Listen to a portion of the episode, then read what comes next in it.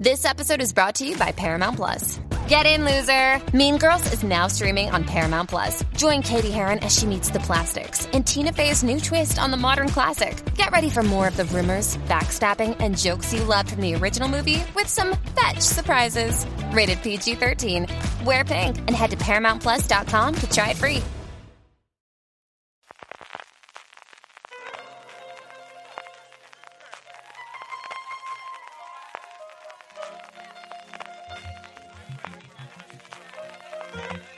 Estás escuchando Fuera de Series con CJ Navas.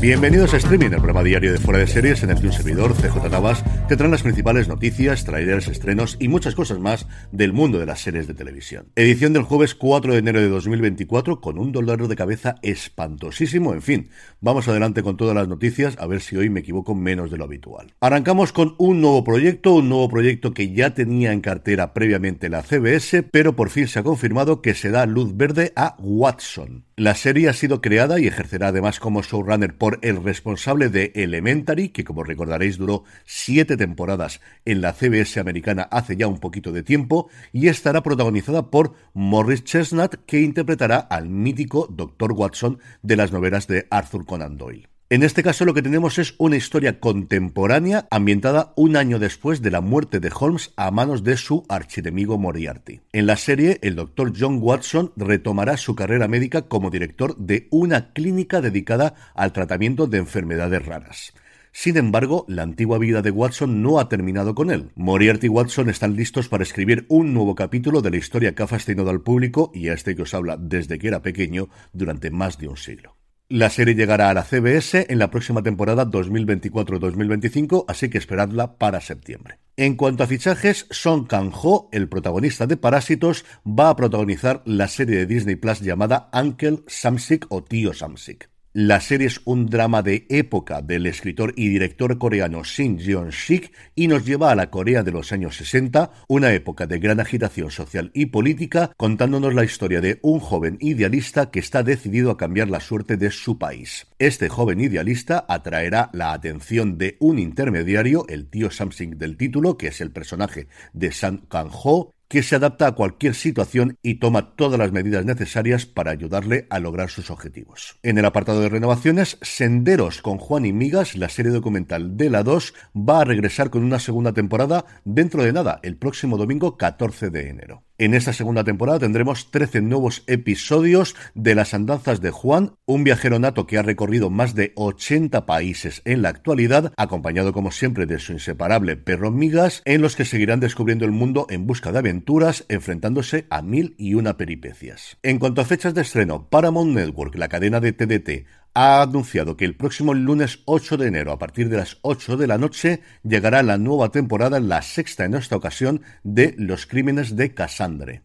Y la plataforma de streaming del grupo, Sky Showtime, ha anunciado los 10 principales títulos que por ahora nos llegarán a la plataforma en el próximo 2024. Algunos de ellos son series, algunos de ellos son películas que han pasado recientemente por cines pero que todavía no se podían ver en streaming, algunos de ellos tienen fechas de estreno, otros solo sabemos que nos llegan en 2024. En fin, lo que tenemos es por un lado Apple's Never Fall, la nueva serie basada en un libro de Liam Moriarty que se centrará en la aparentemente perfecta familia de Laney, los exentrenadores de tenis Stan, a quien dará vida Sam Neill, y Joy, que interpretará a Ned Benning, han vendido su academia y están listos para comenzar lo que deberían ser los años dorados de sus vidas. Mientras esperan pasar tiempo con sus cuatro hijos adultos, que protagonizarán Alison Brie, Hugh Laffey, Conor Merrigan Turner y Essie Randalls, todo cambia cuando una joven herida llama a la puerta de Joy Stan, trayéndoles la emoción que les faltaba. Pero cuando Joy desaparece de repente,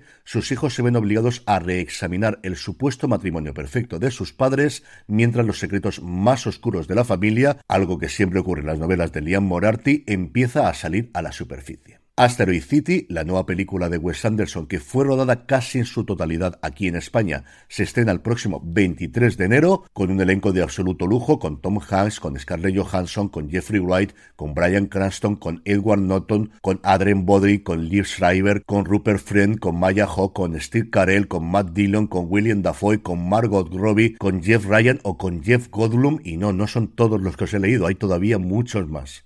La segunda temporada de Halo, cuyo tráiler ya os comenté que me gustó muchísimo y todavía tengo pendiente de terminar la primera, llegará el próximo 9 de febrero con la emisión de sus dos primeros episodios y de la que no tenemos fecha todavía es de Knuckles, la nueva serie de acción real que sigue a Knuckles, el popular personaje de la saga Sonic al que en la versión original pone voz Idris Elba.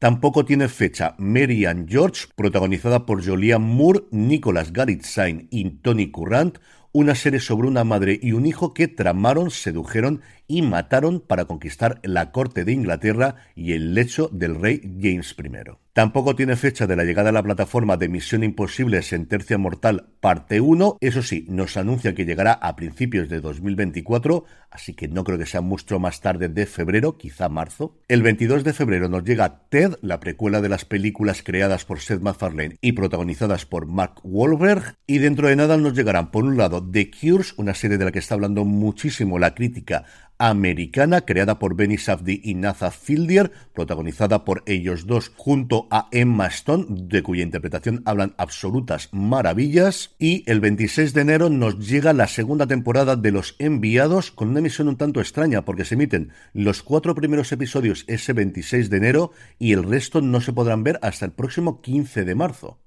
En esta nueva temporada, los sacerdotes Pedro Salinas, Luis Gerardo Méndez y Simón Antequera, Miguel Ángel Silvestre, se adentran en una trama de misterio y asesinatos en Galicia.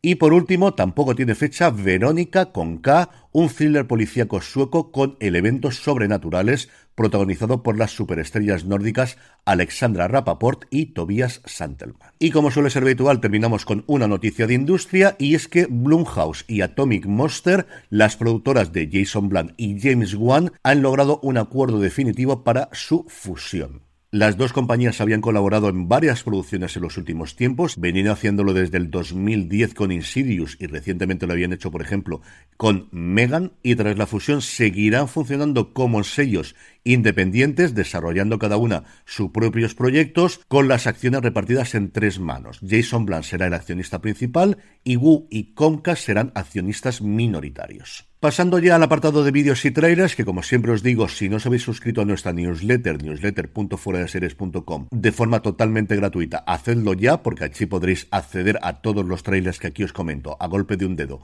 o a golpe de un clic. Filmin ha presentado el de su nueva serie East Side, la nueva ficción de los productores de la aclamada Shit Sale. Este thriller, basado en hechos reales, llegará a la plataforma el próximo 9 de enero y nos lleva a los submundos de Jerusalén, donde la corrupción choca de frente con la ideología. Por su parte, Netflix sigue homenajeando a The Crown y ha colgado un vídeo que me ha gustado mucho llamado La reina y sus primeros ministros, que nos repasa, pues eso, la relación de Isabel II con todos los con todos los primeros ministros que tuvo desde Winston Churchill. Y por último, FX por fin nos ha mostrado el tráiler de la nueva temporada de Feud que llega a Estados Unidos el próximo 31 de enero. Este Truman Capote contra sus cisnes con Tom Hollander encarnando al popularísimo escritor, un reparto femenino absolutamente de lujo, Calista Florhart, Diane Lane, Naomi Watts, Claude Sevigny, Demi Moore, Molly Ringward o Ella Betty, una serie que además es la última vez que podremos disfrutar en pantalla de Treat Williams, que recordaréis que falleció recientemente en un accidente de motocicleta a los 71 años.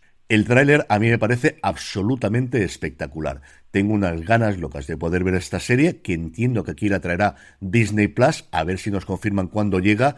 Si no han dicho nada a estas alturas, creo que no nos va a llegar hasta que se acabe de estrenar en Estados Unidos, así que no contéis con ella hasta marzo o abril en España, salvo, como os digo, tengamos una sorpresa, esté todo parado por las fiestas de Navidad y de Reyes, y de repente la semana que viene nos salga Disney Plus diciendo que se estrena conjuntamente con Estados Unidos, que todo puede ser. Y vamos ya con los estrenos del día, pero antes una pequeña pausa. Estamos ya de vuelta. Hoy, jueves 4 de enero, tenemos dos estrenos en Netflix. Por un lado, llega por fin a la plataforma La Sociedad de la Nieve, la película de J. Bayona, que como sabéis es la representante de España ante los Oscars, después de su paso durante las Navidades. En cines llega, como os digo, por fin hoy a Netflix. La otra apuesta del gigante rojo para hoy es Los hermanos Sun, cuando un misterioso enemigo pone a su familia en el punto de mira, un miembro de la triada de Taipei va a Los Ángeles para proteger a su madre y a su hermano mayor.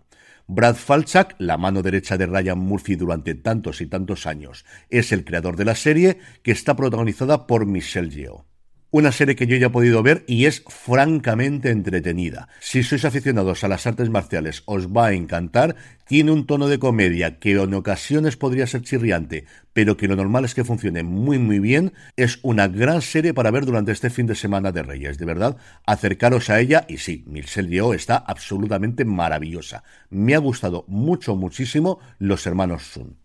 Y seguimos hablando de Netflix porque como hoy es jueves, hacemos lo que hacemos todos estos días, que es repasar su top 10 de la última semana en nuestro país. Un top 10 que tiene cuatro novedades, alguna de ellas totalmente previsible y otra que me ha hecho muchísima gracia. En el puesto número 10, aguanta todavía por quinta semana en el top. Hechos polvo, en el 9 tenemos la primera entrada, El monstruo de la vieja Seúl, os hablamos de ella en el último premier que grabamos en diciembre, la tenéis disponible como siempre en review de fuera de y si no, id a fuera de series.com y ahí tendréis el enlace a ese premier en el que comentábamos este nuevo estreno. En el 8 tenemos Una familia normal, en el 7 Mar de fondo y en el 6 Una fantasía. Chimenea de abedul crepitante, versión en 4K de Fireplace for Your Home. Sí, sí, se ha colado como una de las series más vistas en España durante la última semana de diciembre. Un vídeo de chimeneas. ¿Ves como cuando hicimos el especial Juan Francisco y yo de chimeneas teníamos toda la razón?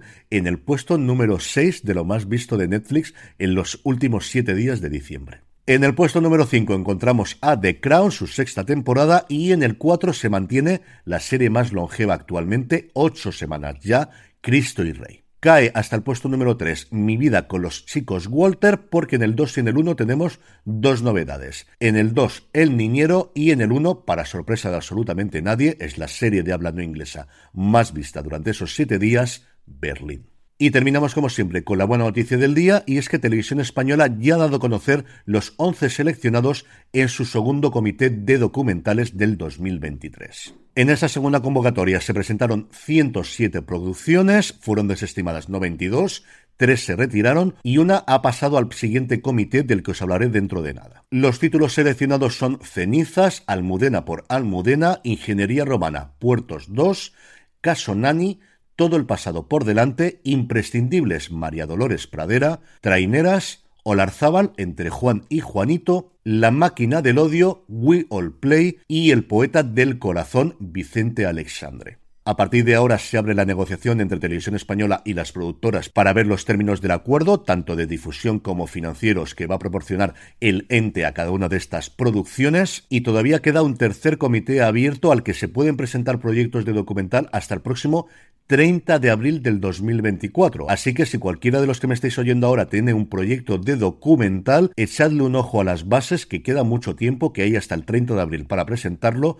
y que yo creo que puede ser una muy buena oportunidad. Las bases las podéis buscar en internet o tendréis el enlace en la newsletter cuando os hablemos de esta noticia. Y con esto, y recomendándoos que os paséis por nuestra tienda, la tienda fuera de series, fuera de series.com barra tienda, donde seguro que tenemos algo que te gusta, y también, como no, por fuera de series.com. Me despido hasta mañana viernes, el último streaming de la semana, pero no el último programa de fuera de series, porque este domingo tendremos nuestro especial también tradicional de principios de año, con las series más esperadas del 2024, que me está costando Dios se ayuda a hacerlo. Tengo como 70 u 80 series solo contando nuevos estrenos, sin contar nuevas temporadas. Vaya locura de año que se nos viene encima. Ahora ya sí, me despido, que como siempre me enrollo un montón aquí al final. Gracias como siempre por escucharme y recordad, tened muchísimo cuidado ahí fuera.